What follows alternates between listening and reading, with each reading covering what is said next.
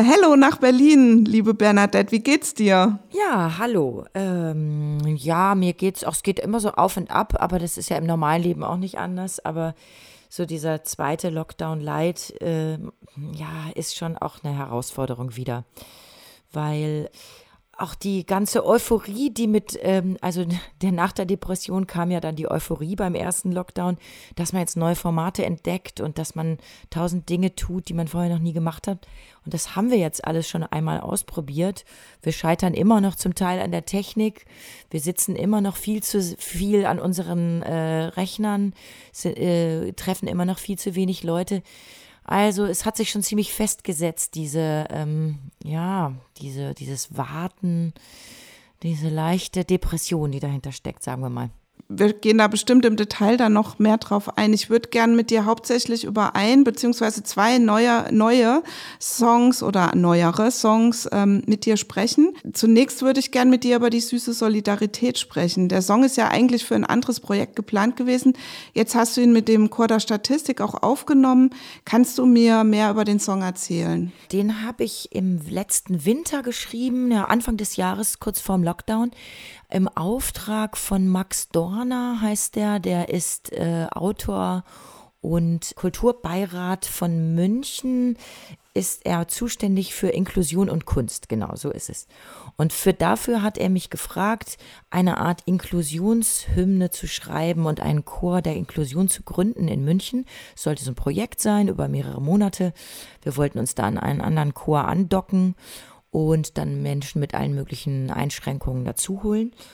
Genau. Und dann äh, kam das gar nicht zustande, weil dann der Lockdown kam und äh, aber ich hatte schon angefangen, dieses Lied zu schreiben, weil Max Dorner selber auch Autor ist und der hat ganz viele Bücher geschrieben, auch über äh, ähm, Behinderungen und wie man damit umgeht und so weiter. Das letzte Buch hat den großartigen Titel Steht auf, auch wenn ihr es nicht könnt. Ähm, man muss dazu wissen, Max sitzt selber im Rollstuhl seit vielen Jahren. Und also es hat auch einen gewissen Humor, also mit der, mit dieser seiner Lebenssituation umzugehen in seinen Texten. Aber es ist auch eine Art äh, Manifest der, ja, der Solidarität zwischen den, also unter den Menschen mit verschiedensten Einschränkungen und Behinderungen, aber natürlich auch mit anderen Menschen. Also er fordert Solidarität ein, auch als neues neues oder altes, wiederentdecktes Wort, äh, um das mit neu mit Inhalt zu füllen, anstatt das Wort Inklusion nochmal und nochmal zu benutzen. Er hat mich dann auch gebeten, das Lied zu schreiben, ohne dass das Wort Inklusion drin vorkommt. Und dann habe ich äh, überlegt, ja, wie mache ich da ein Lied daraus, was auch was mit mir zu tun hat oder was auch emotional irgendwie Menschen mehr erreicht.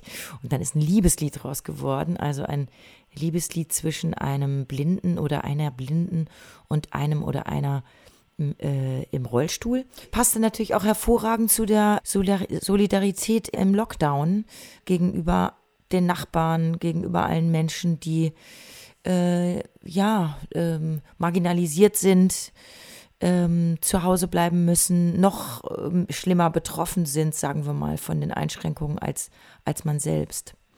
Und und dadurch passte das Lied halt sehr gut zu der, ja, zu der Situation. Ich habe das dann auch mal auf Konzerten gesungen, auf meinem Balkonkonzert äh, in unserer Genossenschaft. Und dann habe ich es mit meinem Chor gesungen und jetzt haben wir es aufgenommen. Dein Chor, also das ist ja der, der Chor im Haus der Statistik, genau. Haus der Statistik heißt es, mhm. ne, in Berlin. Ja, so Chorproben in Zeiten von Covid-19, also im Sommer machbar, im Winter nicht realisierbar. Lässt sich das so zusammenfassen? Ungefähr. Im harten Lockdown haben wir auch nur online geprobt, wobei äh, ja alle MusikerInnen und Chöre ja dasselbe Problem hatten, dass man eigentlich nicht gleichzeitig auf diesen Zoom- oder Jitsi-Konferenz-Apps singen konnte wegen dieser Zeitverzögerung. Und äh, viele Techniker arbeiten daran, schon seit Beginn des Lockdowns, aber das Problem ist leider immer noch nicht gelöst. Insofern haben wir äh, trotzdem online geprobt. Ich habe aber alleine oder mit, mit meiner Freundin und Kollegin zusammen auf Abstand bei mir zu Hause gesungen und die anderen Chormitglieder haben bei sich zu Hause einfach jeder oder jede für sich mitgesungen. Es war dann besser als gar nichts. Also wir haben tatsächlich vier Monate lang jeden Mittwoch äh, uns online getroffen. Dadurch ist der Chor auch zusammengeblieben und das war halt auch so eine Art, Art von ja, Solidarität untereinander, das, äh, also sowohl für mich als auch für jedes einzelne Chormitglied gegen die Einsamkeit, gegen die Isolation und äh, ja, Singen als Gemeinschaftstätigkeit, äh, äh, sag ich mal, ist einfach ja, gibt Hoffnung und hat diesen Chor echt zusammenwachsen lassen, sodass wir dann im Sommer im Autoscooter draußen im Innenhof des Haus der Statistik ähm, wieder äh, in echt geprobt haben mit Abstand. Also Autoscooter ist halt super, weil das hat ein, ein Dach, aber keine Wände. Es kommt, genau, und es kommt halt Wind durch die ganze Zeit und so war es uns möglich, bis äh, Ende Oktober draußen zu proben. Dann wurde es früher dunkel, dann haben wir mit Kopftaschenlampen und sonstigen äh, Lampen, Taschenlampen geprobt. Das war natürlich auch lustig. Dann sahen wir halt eher aus wie so ein UFO, äh, das gleich abhebt. Wir haben dann halt auch ein, ein, Video gedreht, das dann im Dunkeln gedreht wurde mit ein bisschen Licht. Also es, es, es hat auch schon was Magisches. Und jetzt müssen wir leider Pause machen. Ja gut, äh, der nächste, das nächste Frühjahr kommt auf jeden Fall. Der Begriff der Solidarität, du hast jetzt ja schon ein bisschen drüber gesprochen, der wird ja im Moment äh, sehr häufig genutzt. Also ich nutze den auch äh, relativ häufig und sage immer, seid solidarisch. Was heißt denn für dich momentan Solidarität? Also und wie lebst du sie gerade? Also mit wem bist du solidarisch oder? Ich meine, solidari solidarisch mit, mit den Menschen, die, um, die mich umgeben, natürlich auch in erster Linie, wo ich merke, wo, wo sind Leute einsam, wie kann ich auch jemandem finanziell vielleicht helfen und Geld auch anders aufteilen als vorher. Ähm, also jetzt mache ich zum Beispiel ein Video, auch mit dem Chor der Statistik, aber da werden die einzeln gefilmt. Da habe ich jetzt einen Videofilmer aus Beirut, der jetzt seit anderthalb Jahren in Berlin lebt, mit eingebunden. Also ich bin schon sehr aufmerksam, wie man mit den Ressourcen und auch mit der Bezahlung umgehen muss in dieser Zeit. Ne? Also das merke ich immer wieder, äh, wenn ich Jobs bekomme, dass ich Leute da hin, hinzu bitte. Oder jetzt hatten wir ein Radiokonzert, Deutschlandradio oder Deutschlandfunk Kultur. Da habe ich dann auch extra meine beiden Bläserinnen aus Hamburg dazu geholt. Das hätte ich nicht machen müssen, aber ich wollte gerne, dass wir alle zusammen als Band spielen und dass wir auch das Geld aufteilen und so weiter. Also das ist solidarisch. Dann, ähm, ich, ich, spende tatsächlich äh, einmal in der Woche für irgendwelche Sachen, weil mir auffällt, dass ich äh, auch weniger konsumiere. Also es ging ja im ersten Lockdown sehr vielen so, ne, dass man tatsächlich viel weniger die Möglichkeit hatte, Geld auszugeben. Dadurch, wenn man dann Geld übrig hatte, konnte man sich mh, hm, öfter mal die Frage stellen, wer braucht es dringender als ich? So, ähm, also sei es nun an Lifeline, äh, die äh, Seenotrettungsorganisation oder an andere Dinge. So, ich, ich überlege immer genau, wo kann ich, ja, wo kann ich auch solidarisch mein, meine Gagen ein bisschen in die Gegend verteilen. Weil ich muss sagen, ich bin jetzt finanziell nicht so wahnsinnig betroffen wie viele andere. Ich weiß auch nicht, woran das liegt, aber ich werde doch für viele Formate auch angefragt, die trotzdem noch bezahlt sind, sei es von Stiftungen oder von irgendwelchen Festivals, die äh, nicht auf äh, äh, Eintrittsgelder angewiesen sind. Ich werde dauernd gefragt für irgendwelche Online-Formate und ähm, genau, ich musste da jetzt noch nicht, ähm, hatte nicht so wahnsinnig große Existenzängste. So. Ich weiß aber nicht, wie es weitergeht nächstes Jahr ja, das ist offen, glaube ich, für viele offen, was nächstes Jahr möglich sein wird und was nicht. Da kommen wir eigentlich auch schon sehr gut zu dem anderen Song, über den wir jetzt noch sprechen, äh, nämlich systemrelevant. Der Song ist ja hier in, äh, naja, von, von hier aus ist es jetzt nicht so weit nach Dresden, von Leipzig aus. Er ist ja in Dresden entstanden, richtig? Diesmal habe ich den Text auch gar nicht selber geschrieben, sondern der ist von Michał Tomaszewski. Das ist der Klarinettist und Begründer der Banda Internationale dieser fantastischen Brassband, Polit Agitprop Brass Brassband äh, in Dresden, die auf, die gibt es glaube ich jetzt seit hm, acht Jahren oder sowas. Und die spielen ganz viel auf Demonstrationen, auch äh, gegen die Pegida, die ja immer noch jeden Montag ähm, die Straßen von, von Dresden überflutet mit ihren rassistischen und nationalistischen Parolen. Die Band hat seit 2015 auch ähm, äh, einige Geflüchtete aus verschiedenen Ländern in der Band, die äh, eher Streichinstrumente spielen, also Ud, äh, ähm, ähm, Cello, Violine und auch Schlagzeug, ein Schlagzeuger aus Syrien, Irak und auch so einen ganz tollen äh, Musiker aus Burkina Faso, den Esi Ventuan. Genau. Und äh, mit denen spiele ich ja jetzt schon so ein bisschen länger immer mal wieder zusammen. Wir haben ja auch so ein Brecht-Programm zusammen entwickelt im letzten Winter für ein Brecht-Festival in Augsburg. Und dann haben wir noch danach ein anderes Konzert gespielt mit Liedern und Texten von Brecht über aus seiner Zeit aus dem Exil und eigenen Liedern über Flucht und Vertreibung, also auch Lieder von mir. Und dann kam der Lockdown, dann konnten wir dieses Programm leider nicht mehr spielen. Und wir haben das äh, dann noch einmal gespielt in Hellerau, im Festspielhaus Hellerau und haben das dann da sehr gut aufgenommen äh, als Video und auch als Audio. Und daraus ähm, haben wir jetzt ein Live-Album produziert und das kommt am 3. Dezember raus bei Trikont. Und genau, das war so eine ganz, ganz tolle, äh, glücklich machende Zusammenarbeit, muss ich sagen. Dann Oh mein Prolis haben wir auch so ein Video gedreht und das Lied aufgenommen in einem Plattenbausiedlung in, in, äh, am Rande von, von Dresden. Und jetzt dann im Sommer hat Mihau dann diesen Text geschrieben, zur passend der Hit zur Stunde, könnte man sagen, und hat's mir, hat mir den Text einfach geschickt. Das war sein erster Songtext und hat gesagt, fällt dir was dazu ein? Und ja, ob, trotzdem ich wahnsinnig viel andere Dinge zu tun hatte, ähm, fiel mir was dazu ein. Manchmal ist es ja so, in den Momenten, wo man am meisten zu tun hat, ist man dann doch am kreativsten. Da der Text ja nicht von dir ist, das ist ja ungewöhnlich. Eigentlich sind die Texte ja entweder, entstehen die bei dir ja so in Kollabor Kollaboration mit anderen, ne? also bei manchen so Projekten, die du schon gemacht hast, aber sonst ist der Text ja in der Regel von dir oder meistens. Ja, da habe ich auch. Ich habe so ein bisschen eingegriffen. Also ich habe es gekürzt. Es war noch länger. Der Text ist eh schon sehr lang, weil es, ihm war nicht so klar, wie, wie lang so ein Text sein kann, wie das dann musikalisch umgesetzt wird, ist ja klar. Und habe so ein paar kleine Verbesserungsvorschläge gemacht, aber ähm, wahrscheinlich ist es halt auch kein, kein Wunder, dass wir zusammen in der Band spielen, weil äh, der, sagen wir mal, diese Erzählfreudigkeit oder diese Spielfreude in den, in den, in den Worten und in den Reimen, die er benutzt, äh, die kommt mir sehr entgegen. Also es, teilweise denke ich, hätte ich den Text selber schreiben können. Und es ist ein Rap, aber ähm, es ist ja nicht nur gerappt, sondern es ist ja auch gesungen. Also irgendwie, es hat so ein Pop-Appeal und das steckt auch im Text drin, weil der sehr äh, virtuos geschrieben ist, sagen wir mal. Und, und nicht nur so reiner trockener Diskurs und auch nicht ein reines Anprangern äh, gegen irgendwelche, nicht nur gegen die Impfgegner, sondern es spielt ja auch mit, mit uns, mit der ganzen Gesellschaft, wie wir mit, mit diesem Begriff systemrelevant umgehen. Ja, der macht ja äh, äh, viele, also mehrere Ebenen auf jeden Fall auf. Ähm, diese Diskussion um die Systemrelevanz, wie hast du die selbst erlebt?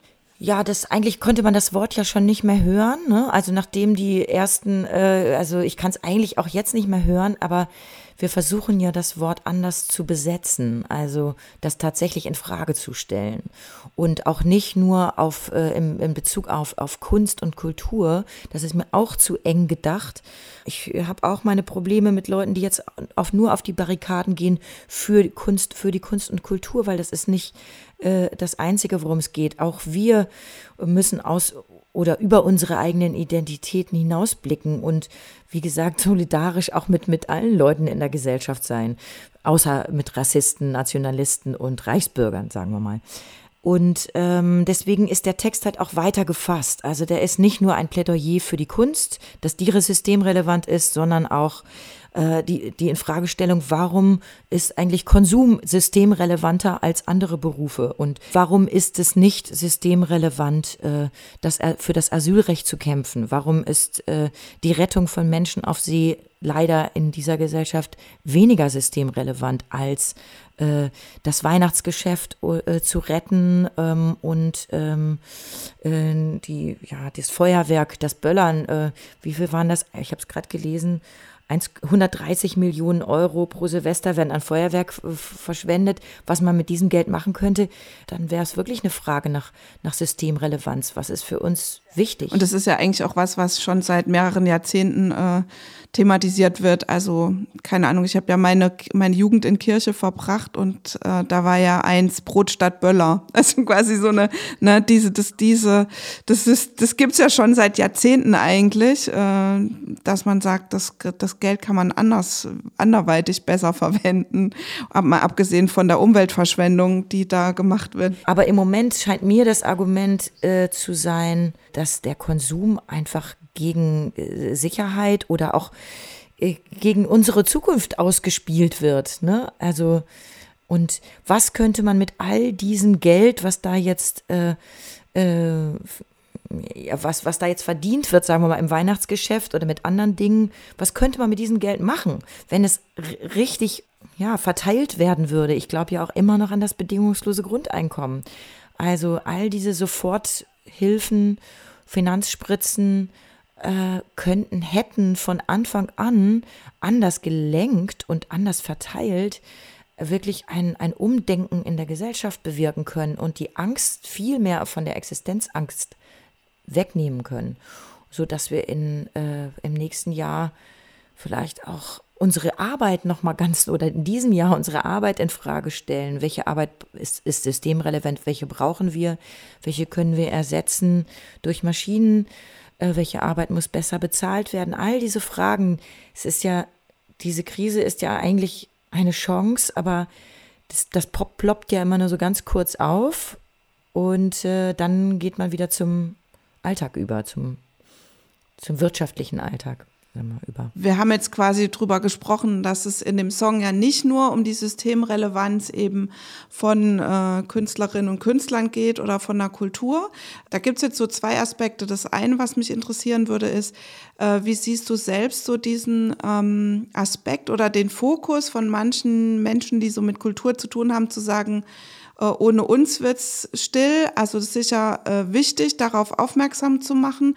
Aber ähm, finde, manchmal greifen die Kampagnen zu kurz, weil das System ja größer ist und wir eben nicht nur auf Kunst und Kultur, sondern auch auf, keine Ahnung, was jetzt noch ein gutes Beispiel ist, auf Brötchen oder auf Pflege ähm, nicht verzichten können. Ähm, ja, wie siehst du das? Ähm, vielleicht auch im Kontext, dann würde mich noch interessieren, was du quasi ähm, von Streaming und so Geschichten im Netz hältst, aber vielleicht erstmal zu der, wie Kultur damit umgeht jetzt gerade, wenn es die Kultur so gibt. Ja, also ich finde es auch teilweise zu kurz gedacht oder zu wenig die anderen mit einbezogen, die anderen, äh, die auch ohne die die Gesellschaft auch still wird, weil ja alle nur noch in ihren Wohnungen sitzen. Also äh, die Gewalt an Frauen wird größer, die Gewalt an Kindern wird größer, weil sie alle in den, sich in die Privaträume zurückziehen müssen, weil sie nicht, sie nicht mehr so sichtbar sind. Solche Sachen finde ich total extrem. Oder halt auch Menschen mit Behinderung, die schon seit März quasi ihre Wohnungen nicht mehr verlassen können. Da kenne ich auch ein paar und finde das äh, so erschreckend, also wie, wie schnell auch so eine Einsamkeit geht innerhalb von einer Woche, denken, ja, hat man einfach keinen Bezug mehr zu, zum, zum Rest der Welt. Ähm, aber natürlich ist es auch, was Kunst und Kultur betrifft, ist es ja, es war ja vorher schon schwierig, äh, das, das Künstlerprekariat, in dem Künstlerprekariat zu überleben. Und jetzt allein für MusikerInnen war, äh, waren ja die Einkünfte bestanden ja quasi nur noch aus, aus Live-Konzerten, weil durch Streaming äh, man ja überhaupt keine Platten äh, oder keine Einnahmen mehr hatte durch, durch Veröffentlichung von Musik. Ähm, und jetzt wird, werden uns halt auch noch diese Möglichkeiten der Live-Konzerte genommen. Und äh, durch, da kommen wir gleich zu deiner nächsten Frage, also das Livestreamen von Konzerten wird ja leider auch nicht entlohnt. Und wenn man das versucht, ich habe das ja jetzt auch schon ein paar Mal versucht oder auch bei Freunden bei ähnlichen Livestream-Konzerten mitbekommen. Das sind einfach das viel zu wenig Einnahmen durch, durch Online-Ticketverkäufe, weil alle so sehr daran gewöhnt sind, dass äh, Kunst und vor allen Dingen Musik online umsonst frei zur Verfügung steht. Und äh, das kann man quasi fast gar nicht wieder zurückholen, dieses, äh, dieses, diesen Wertebegriff, dass, dass Kunst und Kultur oder, oder auch Popmusik äh, etwas ist, wofür man bezahlen muss. Ähm, und das ist halt ein großes gesellschaftliches Problem. Und mh, hm, aber damit kommen wir natürlich auch auf zu anderen Berufen, die äh, auch in, in, ähnlich geringe Wertschätzung haben, sagen wir mal Care-Berufe oder Dinge, die, die halt gar nicht äh, entlohnt werden, also Nachbarschaftshilfe oder Dinge, die keine Lohnarbeit sind, aber trotzdem Tätigkeiten sind, die in dieser Gesellschaft viel weniger wert sind und die meiner Meinung nach mit sowas wie einem bedingungslosen Grundeinkommen an Wert dazugewinnen könnten. Ja, und ich, was ich jedoch positiv finde, ist so, dass man ja durch, ähm, durch dieses Streaming viel mehr Sachen jetzt auch miterleben kann, wo man sonst hätte halt sonst wohin fahren müssen. Ne? Äh, das finde ich ist ja auch ein positiver Aspekt, aber für mich ist eben auch, ich, also die Konzerte, die ich jetzt gesehen habe, ich habe ja dein, dein Konzert da im Knust gesehen, ich habe auch das Radiokonzert gehört und ich muss sagen, dass vom Spirit her habe ich mich, also ich weiß nicht, wie es dir ging, das ist jetzt eine sehr persönliche Frage, aber ich habe mich in dem Radiokonzert wohler gefühlt, weil, weil man, ja, weil das halt so eine komische Situation ist bei dem Konzert. Ähm, man sieht euch da vor dem leeren Haus, ihr gebt auch irgendwie alles, so, ne? Aber ihr habt ja kein Gegenüber, also, ne, kein Sichtbares. Und das stelle ich mir bei so einem Radiokonzert, das war halt einfach intimer. Wahrscheinlich wart ihr da in einem Raum, in einem Saal. Das ist echt so eine Gratwanderung. Wie wirkt das dann auch irgendwie gut. So. Ja. Ja, es ist so, genau, es ist so, wenn man äh, live spielt auf einer Bühne mit, mit Kameras, spielt man ja für die Kamera. Ne? Also, also es gibt Leute, die machen das wahnsinnig professionell und bei manchen sieht es aus, die, als würden sie sich so abstrampeln für etwas, was gar nicht da ist. Ne? Also so ein bisschen verzweifelt vielleicht. Bei mir ist vielleicht so eine Mischung gewesen. Also ich hab, fand beides recht seltsam habe aber trotzdem Spaß daran gehabt, mit der Band zusammenzuspielen, weil das hatten wir ja jetzt auch länger nicht. Also ähm, ist vielleicht auch nochmal ein Unterschied, mit wie vielen Leuten man das dann zusammen macht. Und im Radiokonzert war, da standen oder saßen wir tatsächlich im Kreis, konnten uns alle sehen, konnten uns wahnsinnig gut hören. Also es war wirklich auch ein Hörgenuss und dadurch auch eine, eine Freude, das zu singen und zu spielen. Ich habe wahnsinnig viel Reaktionen bekommen auf das Radiokonzert, aber natürlich auch deswegen, weil man es nicht bezahlen musste und weil man es auch noch jetzt nachhören kann. Ähm, und bei dem Knust-Konzert haben tatsächlich nur 44 Leute ein Ticket gekauft. Das kann man jetzt ruhig so sagen. Äh, ähm, dadurch mache ich mich, glaube ich, nicht kleiner, als ich bin, aber es war enttäuschend. Also, weil ich, wir sind zu, zu dritt aus Berlin extra angereist. Also es war wahnsinnig viel Arbeit. Wir haben extra zwei Proben gehabt. Und ja, aber kann man den Leuten vielleicht auch nicht vorwerfen, weil alle sind so ein bisschen übersättigt an diesen, äh, in diesen, von diesen Online-Formaten. Ja.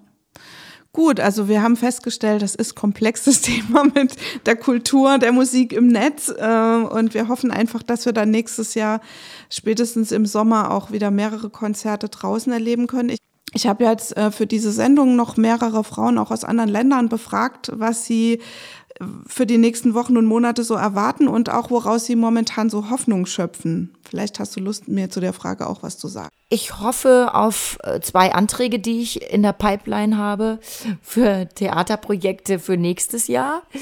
Ähm, ich hoffe, dass sich Dinge ergeben aus den vielen Dingen, die ich jetzt auch im, in diesem Jahr gemacht habe. Bin da eigentlich aber auch ganz zuversichtlich. Ähm, und ich hoffe, dass mein Chor bald wieder in echt proben kann, weil es ist immer wirklich eine Freude. Jede Probe ist, äh, ist ein, ein, ein, ein Fest quasi, ist wie eine Party. Genau, und äh, dann hoffe ich auch tatsächlich, dass wir bald wieder, äh, dass unser Tennisplatz nicht, nicht geschlossen wird. Ähm, Im Moment können wir nämlich noch draußen spielen, bis der Frost kommt.